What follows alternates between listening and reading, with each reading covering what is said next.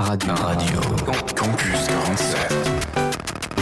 L'instant geek. Ouais, mais c'est pas toi qui décide. En fait, c'était sûr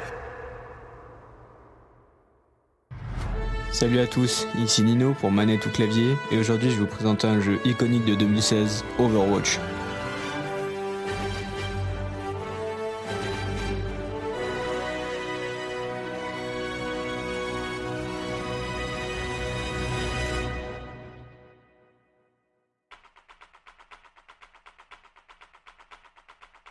L'histoire d'Overwatch se situe dans un monde néo-futuriste, précisément en 2077, 30 ans après la résolution d'une guerre impliquant robots et humains, qui s'est déroulée en 2047 et qui a duré entre 3 et 4 années, appelée crise des Omniums.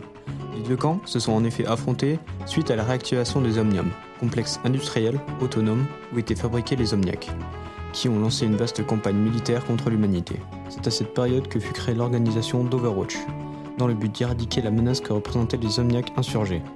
Cependant, malgré la réussite de l'intervention, les suspicions de corruption commencèrent à planer sur l'agence et entraînèrent sa dissolution en 2072.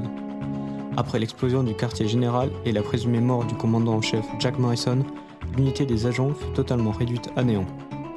Mais le scientifique Winston, après avoir été attaqué par l'organisation criminelle La Griffe, a rappelé les anciens membres d'Overwatch 5 ans après la dissolution et tente aujourd'hui de reconstruire la famille de héros d'autrefois. Overwatch est un jeu de tir en ligne et en équipe de 6, développé et publié par Blizzard Entertainment.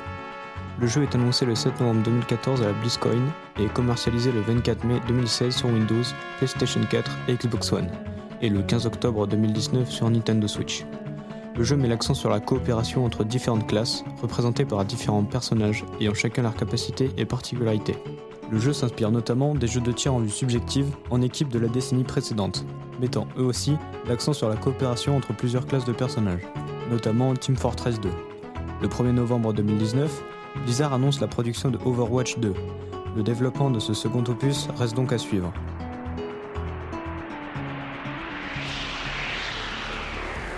Me concernant, j'y joue sur Switch, ce qui fait que je ne joue que depuis 2019. Et je m'y suis remis il y a quelques semaines avec un ami à moi. Et en parlant des amis, je vous conseille d'en avoir au moins 6, en vue de l'excellent niveau de vos alliés, qui ont le QI d'une huître dans le commun.